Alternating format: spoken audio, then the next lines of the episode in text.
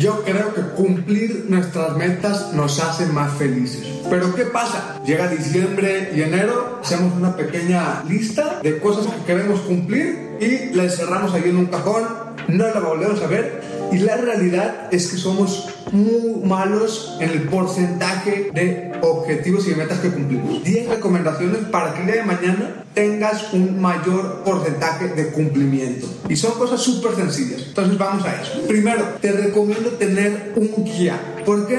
De pequeños, con entrenadores de natación, con entrenadores de fútbol, ahora también vale la pena que consigas personas que te ayuden a que esos objetivos se cumplan. Coaches de negocios, empresarios, entrenadores de triatlón, lo que sea que te puedan ayudar a comprometerte más con tu objetivo. Segundo, yo de manera personal cada año me pongo objetivos en función de ocho tipos de riqueza. Esos ocho tipos de riqueza los saqué de una metodología de foros de EO y YPO. Y esos ocho tipos de riqueza son la riqueza espiritual, de salud, de familia, de profesión o de vocación, de patrimonio, círculo de genios, que se refiere a tus amigos y a tus relaciones, aventura de clase mundial o viajes, y por último, legado. A mí me gusta ponerme un objetivo por cada uno de esos ámbitos de mi vida y eso lo ha aterrizado de una manera muy buena y muy recomendable. 3. Ejercita tu voluntad. Es un músculo y cada uno de esos objetivos requieren cierta motivación. Vale la pena que también te pongas cosas que ejerciten ese músculo. 4. Piensa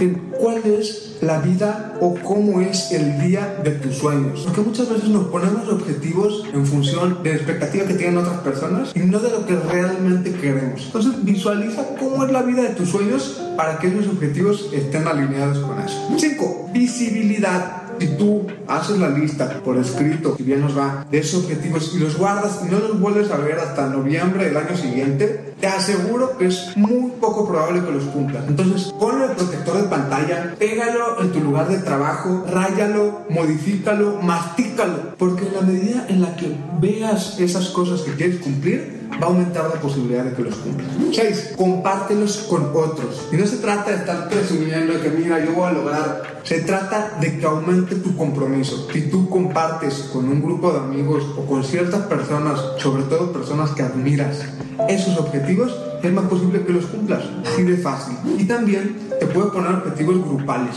Por ejemplo, correr un maratón con un grupo de amigos. 7. Divide tus grandes objetivos en pequeñas metas idealmente diarias. ¿Por qué? Porque hay cosas que se pueden ver inalcanzables, pero si no tienen un plan, va a ser más difícil que las cumplas. En cambio, si tú dices, para lograr esto, son estos pasos, es mucho más aterrizado y vas a tener más motivación también. 8. Toma tus decisiones importantes de tu vida o de tu año con base en ese listado. Y eso nos lleva al siguiente punto, al 9. Manda a volar todas las distracciones. Y me refiero a distracciones desde perder el tiempo en el celular como distracciones de proyectos que no están encaminados a esos objetivos.